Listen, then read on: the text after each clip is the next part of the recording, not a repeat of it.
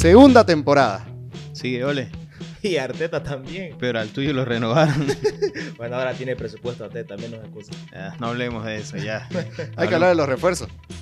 Nosotros tenemos uno impresionante. Sí, se vino Daniel esta temporada.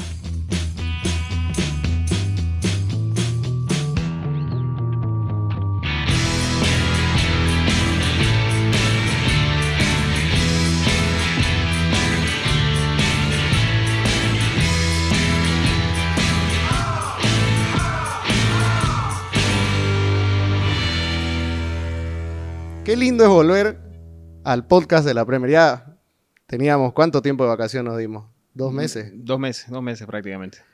Dos meses vimos fútbol, vimos Eurocopa, vimos Copa América. Nos quedamos debiendo un episodio. Nos quedamos viendo el episodio. Se lo cobraron a Joselo. Me lo cobraron el episodio. es bueno, no es un buen síntoma que nos lo hayan cobrado, la verdad. Sí, este año vamos a tratar de mejorar en todos los aspectos, así que... Sí, ya estamos mejorando, estamos, como lo decíamos en la intro. Hemos puesto una intro, papá, hemos puesto una intro. Y hablando de renovaciones, vamos a comenzar por ahí. Opiniones divididas entre los fanáticos y detractores del Manchester United. La renovación de Ole. La renovación de Ole. ¿Qué, qué, qué, qué te genera? eh? ¿Qué le genera esa, esa renovación? Donde muchos dicen que es un es la continuidad de un proceso que viene tomando forma, si no bien por, por, por el estilo de juego, por lo vistoso que es el Manchester, sino por los resultados. No se ganó nada, todo eso es cierto, y toda la anterior temporada me lo venía recordando, pero sí es un equipo que ya es sólido, ya, ya, ya no hace aguas como con la época de Moyes, en la época de Mourinho, en la época de Van Gaal, pero ya es un Manchester sólido. A vos, Daniel, ¿qué, qué, qué te genera? ¿Qué, qué, qué pensás del- de la renovación de Ole? Bueno, eh, en primer lugar creo que es un tema que hay que tratarlo desde un punto de vista lo más objetivo posible, porque creo que hay muchas posiciones maniqueas, ¿no? Algunos que son eh, ole lovers y hay otros que son haters y no hay un filtro y yo aquí quiero más bien pararme un poco en el medio e intentar ver lo bueno y ver lo malo. En primer lugar, creo que no hay que olvidarse de que Ole es un técnico que a los Glazer eh, les cae al pelo. Obediente. Obediente totalmente.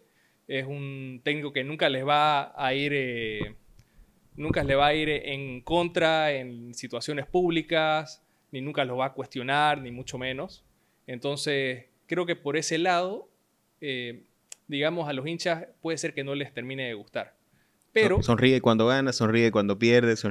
Claro, exacto. O sea, e- es, verdad, es verdad que, que tiene unas actitudes medias extrañas, pero creo que con todo eso gestiona muy bien el vestuario. ¿no? Es muy efectivo para, para poner orden y creo que si algo se le puede destacar de toda esta gestión es que eh, puso orden en, en el vestuario que era un despelote con, con Mourinho sobre todo y está gestionando algunas, algunos egos que son bastante importantes. ¿no? Dejando de lado las muecas de Ole que se parecen a la de Zuckerberg cuando, cuando lo entrevistaron en el Senado, eh, hablas de, de- de- de trabajar en el, en el vestuario. Mira, yo, yo la anterior temporada hablaba de, de que no tenía mucho trabajo, pero yo en- entiendo bien tu punto. Y lo que eh, el Mourinho de siempre o el Bangal de algunas veces armaban sus equipos en el vestuario y se hacían fuerte en base a tener jugadores de su lado. En cambio, lo de Ole ha sido totalmente diferente. Ha homogenizado el vestuario. Todos son uno solo. Por algo te acordás todavía de Mourinho y de Bangal, José. No, eh, tengo que acordarme, tengo que acordarme de ellos. Fuimos campeones de, la UEFA Europa League con, Mourinho, eh, ganamos FA Cup con Bangal. son grandes técnicos. Eh, no lograron el desarrollo o lo que se esperaba la era post-Ferguson. Ustedes, los de Liverpool, saben más que nadie que, que- cuesta mucho volver a la grandeza. Y esperamos nosotros, en este proceso, volver a encontrar títulos. Yo creo, yo creo que Mourinho y Bangal, ahora que tocas el, tema de, esos dos entrenadores, fueron grandísimos entrenadores en su momento. Pero me parece que le ha costado tomarle el hilo, sobre todo a Mourinho, vemos ahora después de la experiencia de la temporada pasada, le está costando tomarle el hilo al fútbol moderno, básicamente, ¿no? Entonces, creo que en ese sentido, Ole es, eh, es- encaja en ese perfil, que lo vemos, por ejemplo, en Zidane. Y a veces uno, justamente analizando el ejemplo del francés, uno le quita importancia. Y siendo un técnico así, sin, sin mucho eh, bagaje táctico, digamos, y, sin eh, esquemas muy complejos, ha ganado tres Champions. ¿no? Entonces, creo que muchas veces se les resta por eso a Ole, pero creo que se pueden conseguir resultados. A mí particularmente, Ole me recuerda un poco los inicios de Ferguson, porque a uno, a, a- uno piensa que Ferguson llegó conociendo todo y no fue así. Y no Todo- fue así. Todos sabemos que tardó tres temporadas en conseguir su primera Premier. Ahora, lo que yo, que yo, lo que yo veo en el, en el cuerpo técnico del Manchester, más que hablar de sola- solamente la cara de Ole, es el cuerpo técnico. Sí, hubo muchísimas incorporaciones. Volvió Michael Fella, está trabajando Mar- eh, Carrick. Un, tie- un tiempo antes de hacerse cargo del- de, la, de la parte de negociaciones también estuvo Darren Fletcher. Eh, su, tuvo una ayuda de Nicky Butt en cierto, en cierto momento de, la- de- de hace dos temporadas. Entonces yo creo que Ole es la cara o la punta de lanza de un proyecto de un proyecto que, que- es más institucional que, que de un nombre. Inclusive de eso forma parte todavía Alex Ferguson, que, está todo el tiempo ahí acompañando. Esta, esta frase de esas frases que tenemos en todo el podcast la vamos a anotar para toda la temporada. Ole nos recuerda a Ferguson al- para Daniel. Entonces la vamos a tener de recuerdo. La primera para Daniel. La primera, la primera frase para recuerdo de toda la temporada, ¿se cobra o se paga? ¿no? Cualquiera de las dos en este caso. Es, Ahora, un riesgo, ahora. es un riesgo que estoy dispuesto a asumir. Buenísimo. A mí, particularmente, eh, me recuerda mucho sus inicios porque hasta tenía ciertos errores Ferguson al comienzo que son muy parecidos a los que tiene Ole hoy. Por ejemplo, el tema de el letargo en los cambios, el, el tema de tener, digamos, cambios predeterminados que parece que... o el lo- momento de los cambios, porque Claro, tenemos exacto. una hora, El- ¿no? Es el que va- minuto, el minuto exacto. Ahora, Entonces- la consulta del millón. ¿Es Ole Gunnar Sol- Solskjaer el técnico para 2021-2022? ¿Ese es su técnico? ¿Están 100% bancándolo? Claro que sí. Mira, eh, para evitar mofas, media Inglaterra odia al Manchester y otra media Inglaterra odia al Liverpool, porque son los equipos que más grandes y siempre los ganadores son los, equi- los equipos que tienen más detractores. Y si la dirigencia lo, lo confirmó y, este, y esta renovación de contrato le asegura el puesto, yo creo, durante toda la temporada, le están armando un plantel importante. Yo creo que en muchos lapsos de la temporada y en muchos partidos vamos a criticar y vamos a querer cortarle la cabeza, pero yo creo que esta es la temporada donde hay que más que todo bancar la ole. Estás acentuando demasiado pronto algunas tragedias posibles, ¿no? ¿No? Me No, parece. es que, es que, es que poco, pocos equipos han, han tenido temporadas perfectas. De hecho, solo uno que, que- que fue el de, el, el de profesor Wenger, ¿no? Claro, pero a ver, mira, adentrándonos que ya está renovado, lo que ya sabemos es que los Blazers sí confían en él y en su proyecto de equipo, ¿no? Han sumado ustedes unas armas muy importantes. Me parece que han traído fichajes de peso. Al ansiado han logrado un sueño que tenían hace mucho, que es Jadon Sancho. Y también aprovecharon, creo que a un costo muy alto, una oportunidad de mercado, hasta por ahí. Vamos a ver si acaba dando réditos, que es Rafael Barán. Y esto me hace decir que quizás el United es el equipo con mejor. eh, con, con- con los mejores refuerzos de, de esta, de este mercado. El- Me animo a decir eso. Es el equipo que rompió el mercado. Sí, sin duda. Y la mayoría de los equipos tuvieron. fueron mucho más conservadores. Tal vez el único que tuvo obligación de salir fue el Arsenal. Pero también me parece algo, bueno, esa es la primera consulta, ¿no? Los jugadores, pero ¿saben qué? A mí me parece que el United no reforzó una zona que sí la tiene frágil hace mucho. Y que a veces no se nota. La marca. Sí, es el medio campo. Así que creo que eh, con la inconsistencia de Fred, pero es el que le da mejores días al United cuando, cuando está enchufado, eh, ya no va a alcanzar esta temporada. Y vamos a ver, ¿no? ¿Te acuerdas que siempre decíamos? El Shithauser que está ahí hace a veces que una defensa mala luzca. Sí. Y esta vez creo que ahí va el talón de Aquiles de este United. Me parece a mí. ¿Cómo lo ven ustedes? Porque mira, en cierto momento el Schickhauser del Manchester, cuando tuvo minutos, fue Matic, que, que él iba a salvarle las papas a Lindelof. Pero ya Matic está grande, el rol, el rol, que, el rol que ocupa es un poco más de, de relevo, de apoyo, al igual de que, que Juancito Mata. A ver, y hablando de los fichajes, el Manchester, eh, con, en papeles con lo que se viene, ahora tiene quizás la defensa más sólida de la Premier junto a la, que tiene el City y a lo que pueda hacer el regreso de Van Dijk. En cuanto a Sancho, están tapando un hueco que se tiene hace mucho tiempo, que es el extremo por derecha. Eh, 120 millones por dos jugadores, pero este presupuesto eh, viene del año pasado. El, el anterior, los anteriores mercados, eh, Cavani vino gratis, eh, Donny vino por, por, muy, por muy poco. Donny. Sigue Donny en el Ah, United. ah, sí.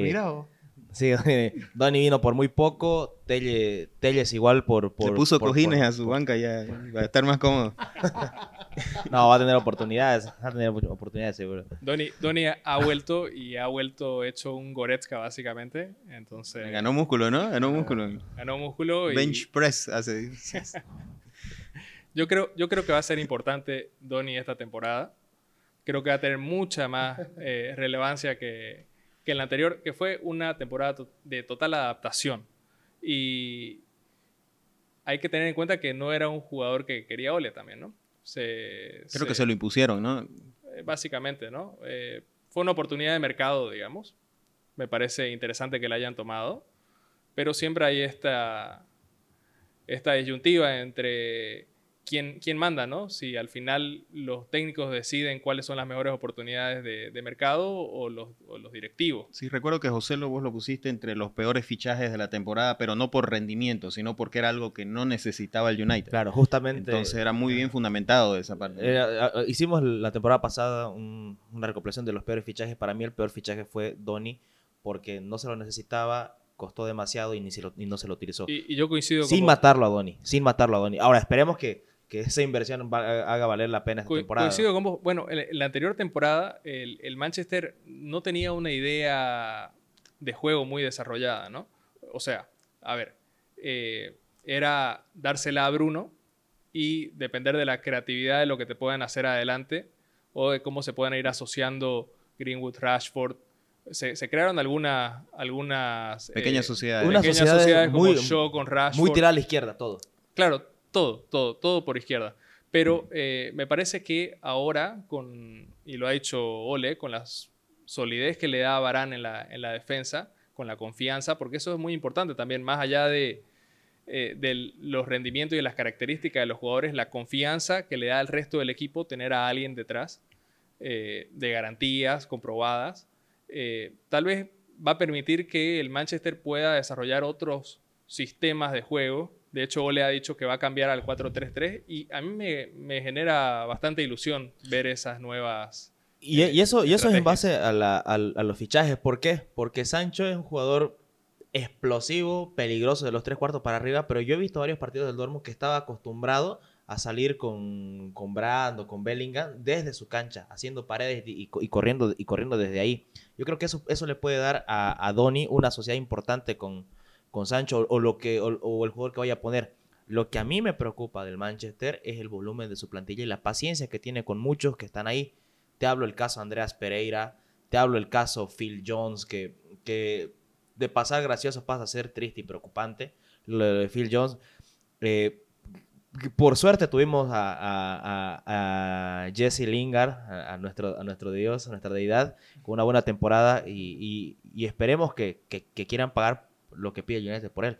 Entonces tenemos una plantilla muy larga de, que los, de, de- de los cuales van a ser jugadores que no se van a utilizar. Porque también el, el Manchester está apostando a darle minutos a, ju- a juveniles que, que por lo menos en los amistosos han demostrado tener ciertas características. Ahora, ahora En, la- en los amistosos sí metiste juveniles, pero durante todo el año los juveniles se dedicaron a jugar en reserva, José. O sea, sabemos que Ole no es un técnico que arriesgue mucho y que tampoco dé tanta chance. No, eh, yo, yo te entiendo, pero como parte, del, parte del, del proyecto, a mi criterio, pienso que es mejor darle salida a jugadores grandes que no respondieron y que se le tuvo paciencia por 3, 4 temporadas y empezar a darle esas pequeñas oportunidades a jugadores que, que podrían explotar.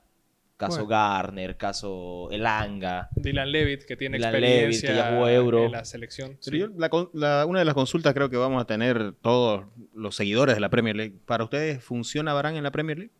¿Va a funcionar? Para mí, Yo te voy a dar mi opinión muy rápidamente. Creo que sí, porque lo Sí. que necesita Varane es siempre un compañero. Y creo que ese compañero puede ser Maguire. Maguire, Y totalmente. En la temporada pasada habíamos hablado de duplas defensivas y de que existe un, un sólido, un- un- una muralla atrás y, y- y- y que, el- y que debería estar acompañado de un jugador rápido. Varane es un defensor rápido.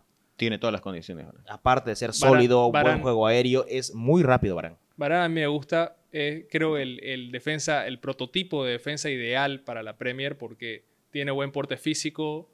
Si bien e- es, rápido, más allá de la velocidad, tiene un buen tranco largo. Entonces eso les permite también llegar con barridas, con bloqueos interesantes que son muy importantes. Y sobre todo, el tema que a mí me preocupa más de la banda derecha va a ser la cobertura a Bambisaka, que a mi parecer el año pasado, la temporada pasada, mejor dicho, se aplazó. Aquí el podcast con- estábamos totalmente distintos. Creíamos que. Para mí, para mí Bissaka defensor. es un tremendo defensor. Y por ahí, digo por ahí, la deficiencia en el ataque fue porque nunca el Manchester encontró sociedades por la derecha.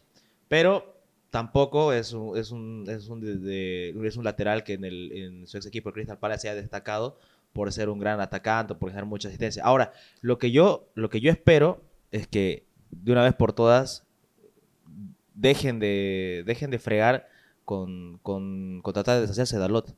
Dalot es un jugador que, que se fue al Milan porque no tuvo, no tuvo oportunidades, siempre tuvo condiciones, pero no, no, no pudo explotar por la falta de, por la falta de minutos y la, y la confianza. Y ahora con la confianza que viene después de la temporada pasada, yo creo que es la temporada donde puede suce- suceder en la banda derecha lo que sucedió en la banda izquierda el año pasado. Pero yo te digo para cualquiera de los dos, para Juan o por Dalot, para que la competencia ahí haga de que uno de los dos, si, si, fueran los dos mejor, termine de explotar y, y suba su nivel. A mi criterio, Wan-Bissaka es un jugador muy limitado. Eh, me parece que sus virtudes se, se limitan justamente al, al uno a uno, al quite con, con la barrida tradicional que hemos visto, que está muy bueno, pero que es muy limitado para un equipo como el United. Y no te hablo solamente en la fase ofensiva.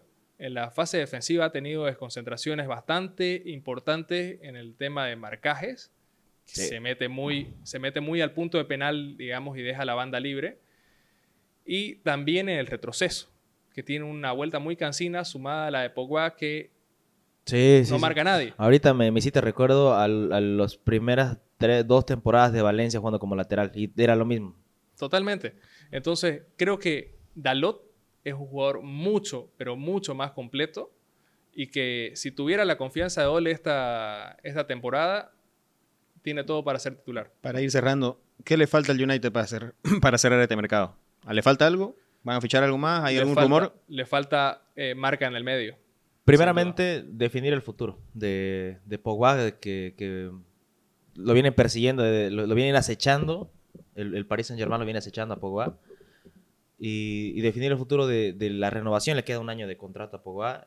Estamos para definir el futuro, del futuro de Pogba. Y hay varios mediocampistas en carpeta. Está Camaviga, está Saúl, está Declan Rice. Y cualquiera de esos ca- ca- caería bien. Pero definir el futuro. Perfecto. Yo creo que va a ser una muy buena temporada el United. La verdad que tiene la mejor, no voy a decir la mejor, pero probablemente la segunda mejor plantilla de, de la Premier y con, ha hecho unas in- incorporaciones increíbles. Pero ahora vamos a pasar al equipo de Juan, ¿no? al Liverpool de Jürgen Klopp. El equipo más divertido. Porque le pasa de todo. Heavy metal. Le pasa de todo. No, mira, ver, ver a Van Dijk jugar de nuevo, Caerse. caerse. Nada, Nada, todo el mundo se quedó con eso. Con la caída, ¿no? Sí, sí. No, pero que haya vuelto a jugar eh, da una tranquilidad. Aunque te digo que lo van a acompañar muy bien, ¿no? Hablando de los fichajes, el único que llegó fue Conate. Y qué gran central se traje el Liverpool. ¿Y con qué futuro? La verdad, muchos hablan de Upamecano, pero Conate es una bestia parda, brother. A mí me tiene impresionado. Temporadón. La, pasada. Sí, la proyección que tiene, veloz, fuerte, inteligente, técnico. Puede, puede lograr, si es que encuentra la sinergia, puede tener quizás con, con Van Dijk muy, muchos años de, de muy buen fútbol. y de muy buenos resultados. Y creo que eso es lo que le faltaba a Liverpool, tener ese nivel de peso, porque no vamos a negar acá que cualquiera quisiera tener a Matip o a Gómez en su equipo, pero a veces ellos, no sé, no lucen tanto como lucirá quizás con AT. ¿Viene, ¿Viene a ser titular con AT? Sin duda. Por lo que costó, no tengo duda que va, que va con AT a ser titular. Yo pensaba que no llegaba esta temporada. Pensé que lo iban a dejar a préstamo. Iba a venir recién y me sorprendió verlo en julio. Ojo, no fue al, no fue al, al Sud-21, no fue a la Euro y tampoco quisieron dejarlo ir a la Olimpiada y en realidad decisión de él, ¿no? Algo parecido a lo de Van Dijk. Juan, y la anterior temporada Liverpool tuvo una crisis de lesiones impresionante. ¿Qué pasa si se lesiona Firmino? No, no pasa nada, ya lo tenemos a Diego Yota, ¿no? A Diego Yota ya. Y además puede jugar Salah en esa posición y ahora con la reincorporación de Harvey Elliott, quizás de las promesas más grandes del fútbol inglés, eh, que fue al Blackburn y la descoció, pero bien descosida. Eh, la verdad, todos tenemos ilusión por ello. Hizo su temporada de provincia con, con creces. Con, creces. Eh, impresionante en las asistencias, en el uno a uno es imparable, le pega con las dos piernas, es atrevido. Y cuando te dicen que tiene apenas 18 años, no la podés creer. Profesional con 16. Y lo que a mí me tiene un poco sí preocupado en el Liverpool es la salida de Wijnaldum, ¿no? Y la salida de Wijnaldum ha dejado un hueco muy grande. Y por lo visto Klopp va a apostar otra vez por Navi Keita. Que Navi Keita sabemos que cuando tira un partido parece el mejor jugador del mundo. Pero para que vuelva a suceder eso tienen que pasar otros partidos más. Y lo de Navi Keita, todos nos vamos a acordar del partidazo que se mandó a ponerle esa vez con el Palace, después el partidazo que metió contra el Chelsea. O sea, hay partidos donde vos decís qué le pasa, ¿no? Este es un jugador elite, pero después apaga. Y creo que va a apostar a que ese espacio que dejó, gran espacio que dejó Wijnaldum, lo llenen entre Curtis Jones y entre, y entre Keita. Creo que no va a reforzar la posición. Saúl, la verdad, suena para todo el mundo. Y, y creo que no llega a Liverpool y se prueba en todos lados, ¿no? Creo que el representante está un poco sí, y el, y el, community manager también, porque le da like a las publicaciones de Liverpool, del Manchester. claro. Mira, yo te digo algo. Yo creo que Liverpool acaba reforzando un lugar donde debería hacerlo. Van a salir. Yo creo que Phillips y, Davis van a salir. El tema de Kavak fue más que todo el adulado de Bruno acá, pero creo que fue porque porque se acaba. ¿Maldini? Era, o, ¿qué? o Varese, era, ¿no? Varese turco. Pero mira, escucha, hacer memoria, lo que pasa es que el Liverpool tiene un problema de extranjeros. El Liverpool tiene dos extranjeros de más y no puede inscribir más extranjeros. Y ese es un tema porque tenés que votar a algún jugador más. Ya salió Shakiri, que bueno, es un hecho que se va a ir a la Lazio, y tenés que sacar a otros jugadores más. Se habla de que Chamberlain puede ser eh, un moneda de cambio del tan hablado eh, salida de Grealish del, del, Aston Villa, que sería Chamberlain el que iría a reemplazar. Eh, pero nada, un efecto dominó, ¿no? Sí, pasa uno y pero nada, nada real hasta ahora. Y creo que el único que tiene de verdad ya fecha de salida es Shakiri. Por otro lado, necesitas votar a un extranjero más, quizás Origi. Minamino ya se ve que va, va a contar con Minamino Club. Simicas, escuché que también salía, ¿no? A Simicas lo van a conservar porque no han, encontrado un reemplazo de, Robertson. Eh, Robertson es el jugador que creo que tiene sin duda mucho más minutos en el Liverpool, pero creo que en la Premier League, creo que es el único que lo jugó los 38 partidos, o tal vez hay otro más que lo acompaña. Es impresionante, tiene cinco pulmones Andy, pero me parece que hay que verlo, ¿no? Porque no podés a un jugador... Klopp a veces no le interesa mucho la FA Cup ni la Carling, bueno, ahora es la Carabao, porque dice, bueno, es desgaste en vano, porque también los premios no son muy buenos, eh, apostemos por lo, por lo grande. Y creo que ahí un poco Klopp se equivoca porque podrías probar equipo y creo que tiene el Liverpool para hacer eso. Ahora, no, no me ilusiono tanto con, con el tema del medio campo, me sigue dando muchas dudas. Creo que Thiago acaba de ya asentarse en el equipo. Creo que Henderson, esa lesión que lo tuvo a mal traer y, y encima lo forzaron en la selección, hace que no llegue bien y tener a Henderson en la cancha es clave. Y el Liverpool hizo un mercado de renovaciones. Porque el Liverpool acaba renovando a, a Fabiño hoy día. Está tratando de renovar a Mané y a Salah mucho más tiempo. Está buscando también, ya renovó también a Robertson, a Allison, a- también renovó a Alexander Arnold. ¿Qué quiere decir? Que el Liverpool sabe que este equipo eh, da para largo y estas renovaciones son para tenerlo feliz a, a A Klopp, Klopp. ¿no? Y tranquilo. En todas las declaraciones Klopp lo veo tranquilo. Yo creo que Daniel sí decía hace rato algo muy interesante. Creo que le falta el 9 de área, el 9 de gol. Yo creo que si, si habría que invertir algo más el Liverpool, no, no sé si Saúl sería el indicado. Creo que a- un backup a Firmino o, o tener un con otras características debería serlo algo necesario para Porque este en algún momento de la temporada pasada, cuando las cosas no le salían bien, si se acuerdan, hablábamos de, Sí. que, que- de que- de que tenía que cambiar la forma de atacar. Necesitar a quien tirarle el pelotazo. Exactamente. Pero te cuento que en este mercado, que está complicado, la verdad, lo que hizo el United es porque acabó ahorrando el anterior mercado. Pero, ¿a quién trae? ¿A quién trae? Que valga menos de 100 en este momento. Adelante. ¿A quién traes? ¿A Mauri Cardi para que sea central? No, porque le gusta jugar de tercer central. ¿A quién traes un 9 que nadie quiera? ¿Lo, lo vas a buscar a, a, a Higuaín de Miami? Te lo regalo a Marcial. No a Marcial no lo quiere ni, ni el Arsenal. O eso, eso está grave. Marcial, es, Marcial es un tiro al pie, ¿no? O sea, no, no, no lo quiere nadie. Cuidado que se hizo pelón. Cambió de actitud. Sí, está nuevo look. Está No, cerrando pero- ciclos. pero te y ya sonríe, quiere que lo renueven. ¿A quién traes? Ese es el tema. Creo que ahora no hay muchas variantes ah, en el puesto. Y creo que ahí va donde el Liverpool va a estar con problemas. Y también no ha sonado también, ¿no? Como, como decía Daniel, el que más ha sonado pa'l- es para el medio, ¿no? Que es Saúl. Sí. Y, y creo que sí ha, ha cubierto un hueco el Liverpool con Konate, que era necesario. Pero si no, si no va a llegar a ser titular indiscutible, probablemente va a alternar ya cuando estén saludables Gómez o. ¿no? Espero no, espero no estar salando esta situación. Una, una de las cosas no, que... ser, no ser mufa. Una de las- escúchenme una cosa. Conate tampoco es un tipo que no se lesiona nunca. Seguimos con Mati y Gómez que son de vidrio. Dijk espero que no se resienta más. Mirá que En ese sentido, tal vez el refuerzo que necesitan es un preparador físico. ¿no?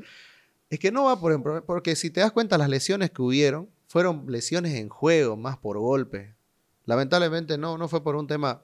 La verdad que la exigencia que tiene Klopp con sus jugadores, creo que el Liverpool ahí se puede jactar de tener uno de los mejores preparadores físicos. No va por ahí. Además, si, si, ves otra situación, yo lo asemejo un poco a lo que pasó en el Borussia Dortmund. ¿Se acuerdan que después de dos excelentes temporadas se le acaba cayendo todo el equipo a Klopp, pero por un tema de lesiones también? Pero de ahí otra vez retoma y antes de pedirse la rompe ese año. Pero ¿no te parece que justamente por eso puede ser un indicio de que hay algo detrás que está fallando en la planificación, en la rotación? Sí, O, o- o crees que es exceso de confianza? Porque para mí, una de las Mm. cosas que más me dolió en la vida fue que Klopp se ha ido al Liverpool. Y aún así lo sigo queriendo. Es un mago. Es- es- es- ese, ese personaje Es saca- un mago, ¿no? Quedó, saca quedó agua- ter- agua quedó de las tercero, piedras. quedó tercero. El peor Liverpool con las peores desgracias quedó tercero a cuatro puntos del mejor Manchester de los últimos años. Te puedo citar varios Liverpool peores. No, pero me refiero peor, no me refiero al juego, peor en lo- la circunstancia que, que- que- que se generó acá. Pero a lo que me voy es, es, es una persona que puede sacar agua de las piedras. Es un mago, pero no es Houdini. Y, Nah, y- pero y- ahora y- ya están todos bien, tranqui. Pero, Pará, no me lo lesioné antes de tiempo. No, pero lo, lo que pasa en, en- en el medio campo, si se rompe uno, quedan desnudos. Sí, es posible. Porque y no te, y no te a- puede pasar eso dos veces seguidas, ¿no? O sea, Claro. e- ese es el tema, porque te puede pasar una temporada como la anterior y sos comprensivo. Creo que si el Liverpool quedaba fuera de Champions League la, la temporada pasada, nadie le iba a criticar nada a Klopp. Claro. Pero si vuelve a suceder lo mismo ahora, sí que se lo va a apuntar. Sí, y también este mismo plantel, la verdad que solo con Conate más y sin la lana. la Premier se la caminó, ¿no? Yo creo, No se la trotó, se la caminó Yo, yo Así creo que- que en, en otro- El en otro- en otros momentos, La Premier. La- la- en otros momentos a otros equipos también le tocó hacer mercados eh, para armar fondo de armario. Creo Sí, que el, el Liverpool necesita un poco de eso, porque no siempre necesitas hacer un mercado rimbombante con, con nombres de clase mundial. A veces tenés que traer suplentes o suplentes del suplente. Pero si ves, el Liverpool en este momento en cada posición tiene más de tres jugadores inclusive. Solo lo que pasa es que Pero para, para pelear la, la Premier, para... Sí, disputar- para- yo creo que eh, Klopp este año es claro el objetivo, ¿no? Premier y Champions, sin duda. Yo creo que el- el la competencia ha subido. O sea, Sí, pero el Liverpool es de esos clubes que... Y sin, y sin, y sin hilar muy fino, vos decías, necesitan el hombre gol y demás. Si vos ves las últimas seis temporadas de Firmino, Mané y, y Salah, es la mejor delantera sin dudas de la Premier. Y aparte Y eso que- que has peleado con una delantera como la del City. Y aparte que Liverpool, sin dejar de ser candidato desde, desde que está Klopp, no, eh, no- se saca la mochila del favoritismo que, que la tiene el City con las Sí, contra- juega más sí. tranquilo. Y ahora, un factor importantísimo, vuelve Anfield. Y Anfield es un monstruo. Vuelve a rugir Anfield, ¿no? Vuelve a rugir Anfield. Hablando de rugir, porque quiero irme de una vez a eso.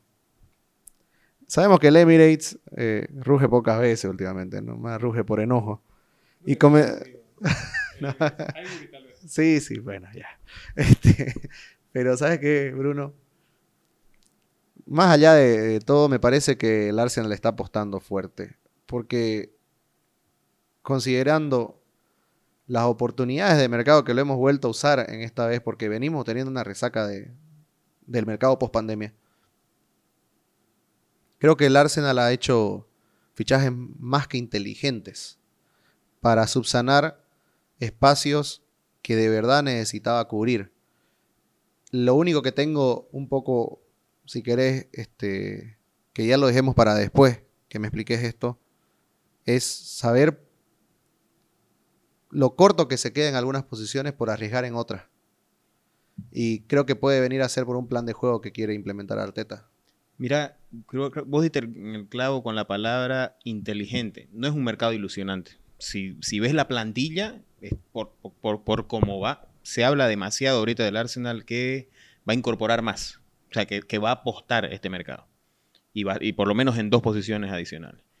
Actualmente ha reforzado el medio campo con Lokonga, un joven de 22 años del Anderlecht con mucho futuro. Un motor que al lado de, al lado De Thomas Partey, puede puede- ser muy prolífico. Y además para subsanar las deficiencias que tiene el Neni, que lamentablemente no se le pilla salida, nadie lo quiere al pobre egipcio. Luego tenés a Ben White, que probablemente es el fichaje estrella de lo que va en este mercado. Viene a subsanar la salida de David Luis. Buen balón con el pie, pero no creo que sea tampoco ese arquitecto que vaya a terminar de armar la defensa. Creo que le falta, a mi parecer, ¿no?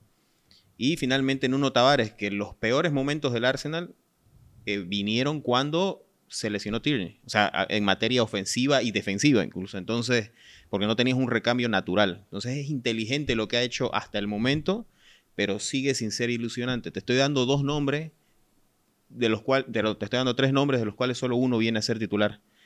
Te da a entender que el resto de la plantilla es lo mismo, que vas a seguir cargándole el peso de la temporada a un Smith Rowe que le, le acabas de poner la 10 encima, le estás dando más responsabilidad un Bukayo Saka que ilusionante, que la rompió, o sea, no la rompió, pero jugó muy bien la Euro y que, y que tiende a futuro, Qué tremendo saca. pero, pero no deja de tener estas mismas falencias en ataque con un Lacazette, con un Aguamellán. Esperabas un cambio en el medio y la última noticia del día de hoy es que va a renovar Shaka.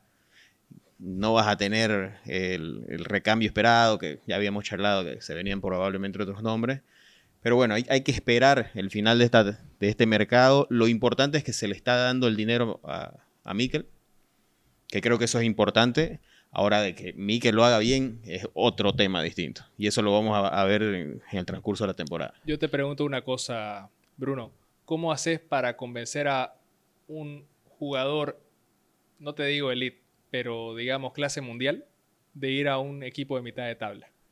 es que no tenés que no te va a dar para convencerlo. No- literalmente, Ese- ese no te va a dar es el para problema, convencerlo. Ese creo Por que es eso el mismo- problema de- del mercado de Arsenal. Creo que el tema es cómo convences a los compradores de que te pongan plata por los jugadores que tienen, porque son jugadores de media tabla.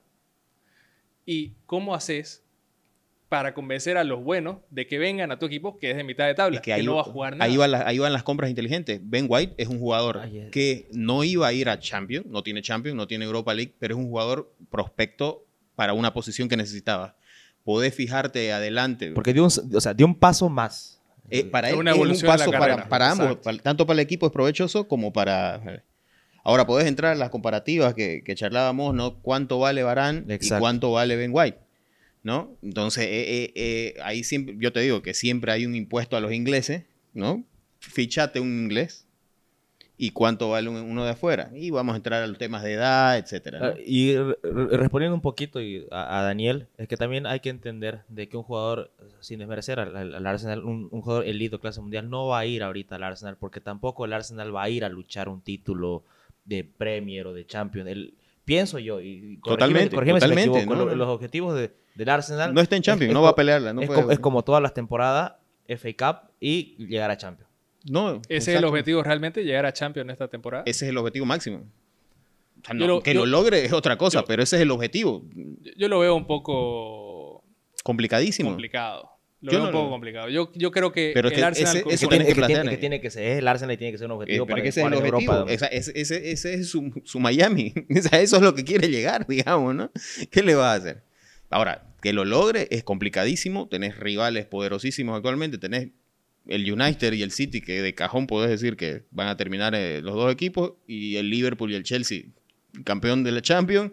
Y Liverpool recuperando todo. O sea, ya tenés los cuatro puestos probablemente copados. Digo probablemente, ¿no? Tenés que esperar la caída de uno de ellos. Yo la esperanza, te- y, te, y te voy a dar desde, desde mi punto de vista eh, negativo, ¿no? Y aquí abro paraguas. no, abro comillas, abro paraguas. Realmente creo que el, desprendimiento de algunos equipos, como el probablemente se dé, ya vamos a hablar un poquito del, del, City, ¿no? Con el tema de Grealish, que se desprenda es un bajón para el, para el, para el Vila, ¿no? De calidad. Entonces va a decaer probablemente el Vila. El Tottenham, vos lo ves los amistosos y lo que viene siendo el Tottenham está mal. Eh, entonces, mi esperanza está más que el resto del conjunto de equipos de la Premier no hayan subido o mejorado su nivel para que el Arsenal vuelva a una Europa League. ¿Me sea, es, un escenario muy pesimista, te estoy planteando, muy mediocre, pero yo con esta plantilla que se ha armado, como te digo, es inteligente, pero no es ilusionante. Má- má- Más, que mediocre, es algo, es algo realista. A nosotros nos pasaba hace, hace tres años algo parecido. Y, y retomando un poquito lo del Arsenal, el año pasado siempre te hablaba de que a mí me parecía un poquito vacío el medio del Arsenal. Se querían empezar un poco a armar atrás, adelante tenían jugadores de calidad que si no funcionaban ya era cosa del, del técnico, pero nombres había. Y ahora en el medio sector me hablabas de, una- de un- de unas cuantas inco- incorporaciones. Yo sé que no sos el financiero del Arsenal, pero ¿cuál crees que va a ser la estrategia para, para, para contratar a alguien más al medio campo? Un, la misma estrategia tipo Odegaard, Dani Ceballos, una sesión por un jugador que, que no juega en su equipo, o están buscando comprar al- al- al- al- algo, al- algún- algo inteligente, algo, algo, alguien más fogueado. De aquí, de aquí al 30 de agosto que se cierra el mercado, He escuchado, de- y sé que es una tontera, pero he escuchado hablar de Madison. se habla de Madison, se habla Locatelli. de Lautaro, se habla de Locatelli, o sea, eh, los nombres y, y los contactos son reales. O sea, a- a- los contactos los ha hecho el Arsenal, los ha hecho Edu, los ha hecho los representantes.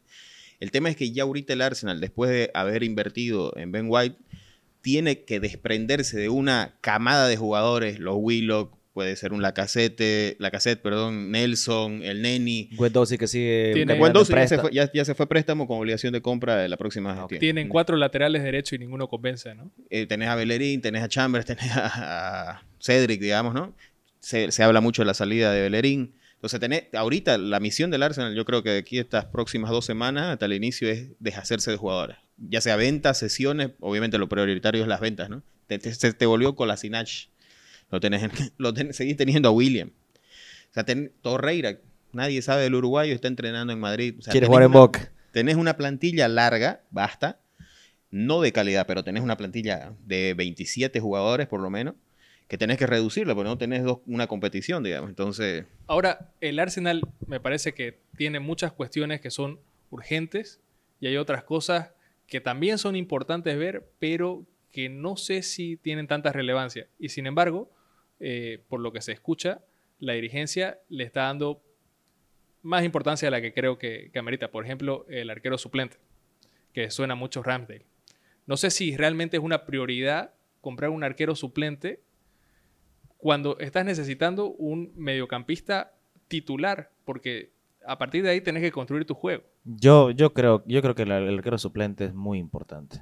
y yo O- no- no- ya- ya- no creo que sea la prioridad, con- con- concuerdo con él, no creo que sea la prioridad, pero sí hay que suplirlo. ¿Y qué es lo que no, pasa? sin duda, sin duda. Ahorita vos veis los, los amistosos que ha tenido el Arsenal en esta temporada, pero en esta pretemporada. en, esta, en esta pretemporada que han estado alternando hasta que llegó Leno, dos muchachos de menores a 20 años que la verdad han tenido unos errores fatales. ¿no? Y te lo estoy diciendo porque me ha tocado verlo los amistosos y son errores infantiles. Lamentablemente no son de calidad, digamos. ¿no? Ahora, Ramsdale, que es el arquero por el que iría el Arsenal, es un arquero que figura mucho, eh, creo que está muy inflado por la prensa porque cuando ves sus números tampoco son tan buenos. Ves, Pero- los, ves los expected go- goals y son eh, inferiores a los que les terminaron haciendo. Y sus tapadas también están por debajo de las esperadas.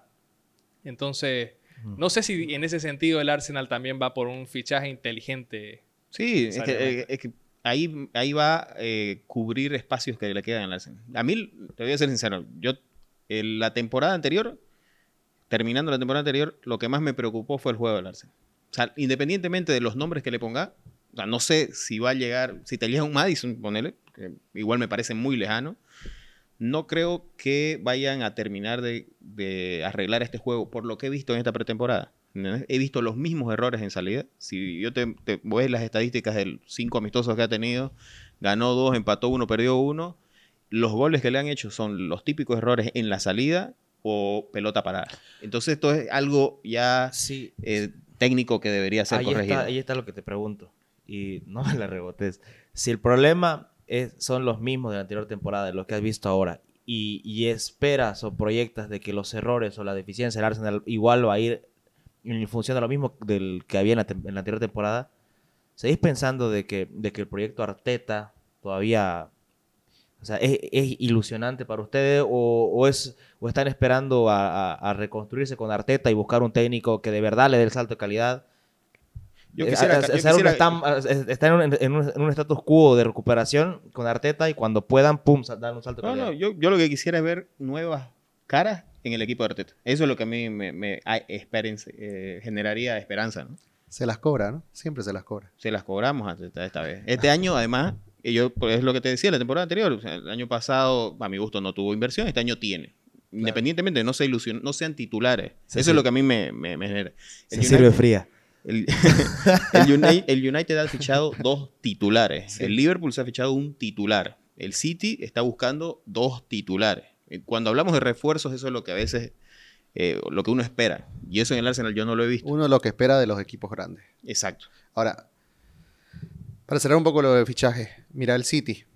Tiran, al Chelsea no hay que tocarlo porque la verdad que se movió muy poco y, y me parece hasta un poco a veces alucinante todo lo que se plantea en la prensa. No se habla de Lukaku, se, se habla de Haaland, se hablan de cosas espectaculares y el campeón de la Champions está tranquilo con el plantel que tiene porque la verdad que creo que toda la inversión que se vino fue en el anterior. Pero se habla mucho de Koundé, ¿no? Ese es, la, ese es, el, sí. es probablemente lo más Tal vez para seguro que haya, un ¿no? poquito renovar ahí atrás porque están un poco vejetes, ¿no? Los otros. Sí, ya. Este, pero me parece que el mercado del City, el City no se queda tranquilo, ¿no? Ve, ve- ve que el vecino se está reforzando, lo ve al Liverpool, ve al. Arsenal. Claro, y ellos quieren, como sea, aparecer. Y esto no puede estar no asociado con Harry Kane porque el Liverpool, el Manchester y el Arsenal no van a poner plata por Harry Kane. Harry Kane tiró una pista en todo esto que no hay que tener mucha, no hay que tener, eh, eh, no hay que tener dos dedos de frente para poder discernir que el que lo está buscando es el City. No, no se entrena hace, hace dos entrenamientos, hoy se cumpliría el tercero, está en estado de rebeldía. ¿no? Harry el rebelde, lo- le, le decía Daniel. Pero se va al City. Todo indica que sí. Es lo más probable y es el equipo donde mejor calzaría, creo yo. Pero es probable si, el, si Kane se larga. Porque eso es largarse de un lugar. Llega también Grealish. Estamos hablando de operaciones que superarían los 200 millones de, de libras.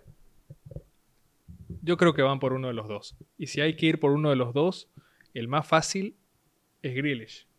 Porque, a ver, la, la cosa es que Kane se quiere ir, pero Kane tiene un contrato. Entonces no tiene el, el sartén por, por el mango. Claro. El sartén por el mango lo tiene eh, el Tottenham. Entonces, por la posición que ha tomado Daniel Levy, yo creo que el City va a ir por, va a ir por Grealish y va a manejar como opción B Harry Kane. A ver, va a ir tanteando cómo evoluciona su situación con esto del estado de rebeldía. Pero Grealish, sin duda, es, es- es el camino fácil, digamos. Y además, accesible. exacto.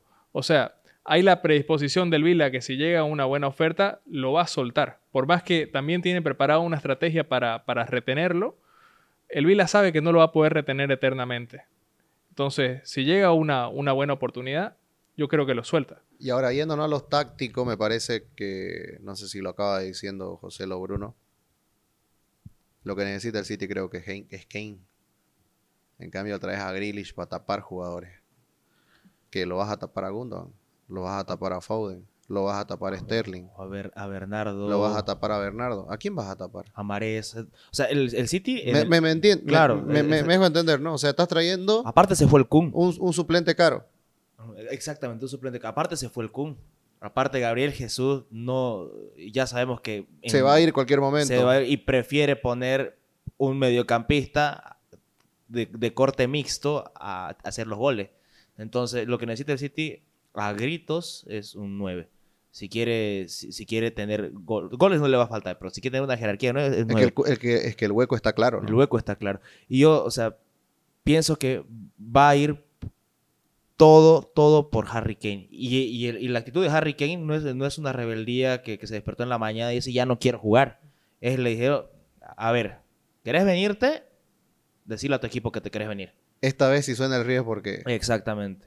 Ahora, lo, lo de, lo de Grealish, inclusive, me, me parece, o sea, el, el mismo, el, el mismo rol de Grealish va a cambiar, no va a venir como protagonista. Lo conocen a Guardiola y en cualquier momento te puede sentar un fichaje de 60 millones. eh, Grealish es un gran jugador y no sabemos lo que puede ocurrir. Y está yendo a pelear un puesto con jugadorazo. Está jugando con Gundogan, con Claro, Bernardo, obvio. con, como, decía, como decía Juan. Yo pienso que se va a por todas por Kane. Y lo de Grealish es quizás un capricho, por- quizás por quitarle el juguete, a- a- por comprarse el juguete antes que los demás. Eh, y no creo que tengan tanta presuridad por Grealish. Sí, bueno, y hablando de algo que se viene, sabemos que estamos emocionados por el 14, pero ya tenemos este fin de semana fútbol, ¿no? Tenemos la community. Como decía Daniel, todos somos el Leicester. Eh, No, no hay puntos medios en no, hay, ese no hay sentido, pun- no- ¿no? no hay puntos medios. No hay punto medio. El, el equipo más carismático, además, más. eh, no le puedo decir nada más. Eh, o sea, es que Es carisma puro, sí, Es carisma totalmente. puro. El equipo de Bruno, que nadie le dio bola, se acabó cayendo porque Bruno inflaba el pecho hasta las dos fechas antes y, y te decepcionó al final, al final. Cayó poéticamente. Y el ¿no? equipo que Contra- estuvo más tiempo en el top 4 la Sí. temporada pasada. No, y el trabajo que hace Brendan Rogers es impresionante este No, año. me saco el sombrero con Breta en la temporada pasada. totalmente. Y no creo que esta temporada sea una decepción. Sí, aunque, cre- aunque creo que lo quieren desmembrar a, a Leicester, hasta yo creo que esta Community Shield es ¿saben? un amistoso con mucho más glamour, nada más que eso. Yo espero que... Pero ahí Hay que ganar algo para jugar este partido. Es lo único que voy a decir, ¿no? Esa piedra no cayó en mi techo. Se sirve, Esa piedra, Juega entre ganadores. no, se sirve frío, ya me la voy a cobrar.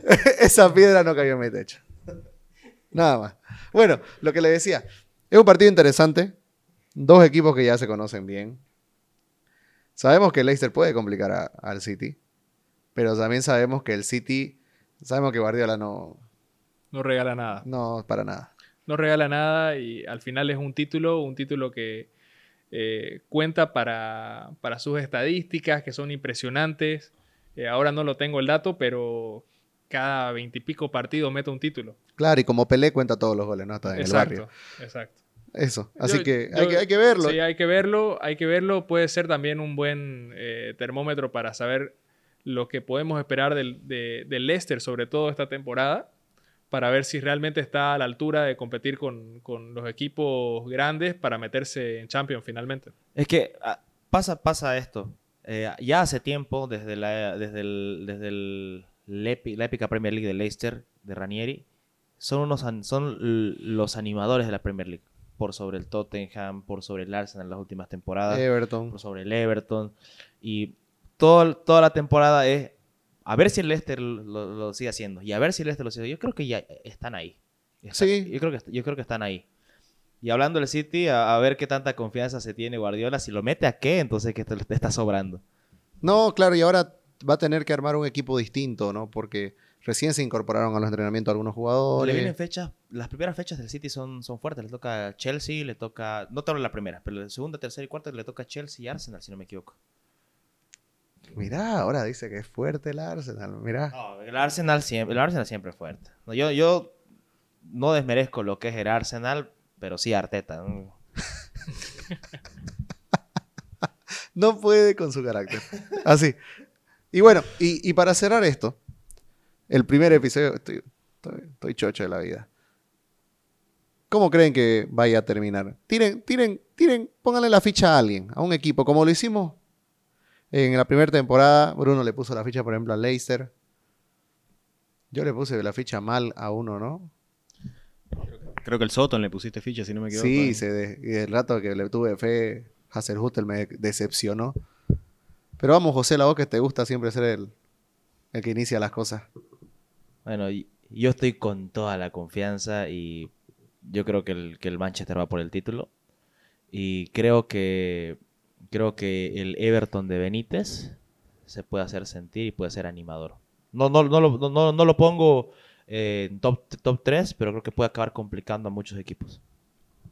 Dale, Bruno. Yo me la juego con la misma de José. Creo que el United tiene mucho para ser campeón. La verdad que, o sea, no, a pesar de todo lo que nos jodemos, todo lo que venga, el City va a ser el City, pero esta temporada, si calza bien Barán, yo creo que, que está para campeón, para campeonar o, o para pelear hasta el final. Ahora, si me das una sorpresa, yo me la juego por el Vila. Yo no creo que Grealish se vaya. Entonces, si con ese equipo que está armando, el Vila, Leon Bailey está llegando, está Grealish, Buen día. buen día, Buen día. está armando un equipo que probablemente pueda llegarte. Watkins. No te olvides de Watkins. Watkins, no nos olvidemos de Watkins y el Leeds del Loco también está interesante, ¿no? Sí, sí, sí. Son equipos. Ahora, mi predicción, sí, si querés te tiro una, el Arsenal vuelve a Europa. Fácil. No sé a cuál, pero vuelve Me a Europa. gusta, me Yo- gusta. Esa es mi ojalá- apuesta. ojalá- ojalá Esa es que mi sí. apuesta. Esa es mi apuesta sí. de Me la gusta. temporada. Yo lo voy a dejar a, a- Daniel que cierre porque es el refuerzo. Le vamos a- Le vamos a dejar el cierre del programa. Yo obviamente estoy a todas, ¿no? Con, con el Liverpool, más con Anfield de vuelta, pero este tengo mucho interés en ver a, a Leeds de este año. Yo sé que no ha habido incorporaciones de renombre y demás, pero creo que puede ser interesante lo que puede armar ya Bielsa con un equipo mucho, con mucho más rodaje en Premier. Y después, es que es difícil, ¿no? El Arsenal a mí me gusta, siempre me gustó el Arsenal. Pero mm, me acaba decepcionando un poco los, los fichajes que tiene en la parte de adelante y es la parte que más bronca me da, porque creo que es donde necesita eh, refrescar esa zona y no lo hace. Y bueno, eso, yo, yo, yo voy a estar atento a Leeds. Me parece que Leeds puede hacer este, cosas interesantes. Y, y al United lo veo, eh, ojo, eh, hay que ganar dos clásicos. Y no creo que ganen. Pero tu campeón, mira, José Luis y yo tiramos. Ah, el campeón. Para tu campeón, ¿quién tenés? Oye, ¿sabes a quién veo campeón? Lo veo campeón al Chelsea. Eso iba a decir yo justamente.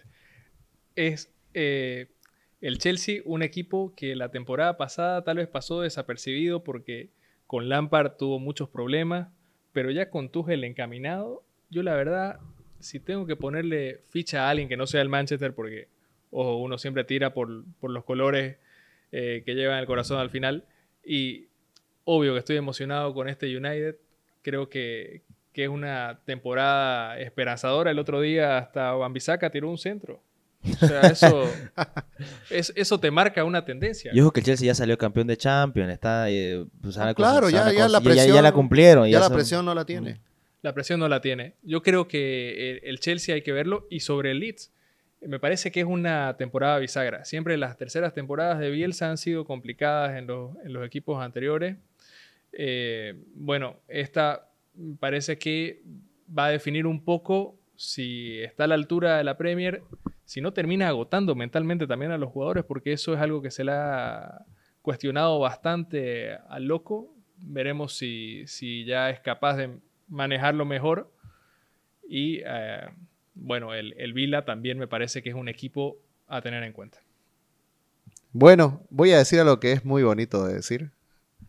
Esto fue la Premier Podcast, episodio 1 de la temporada. Arrancamos jóvenes, así que se vienen muchas cosas buenas esta temporada. Síganos.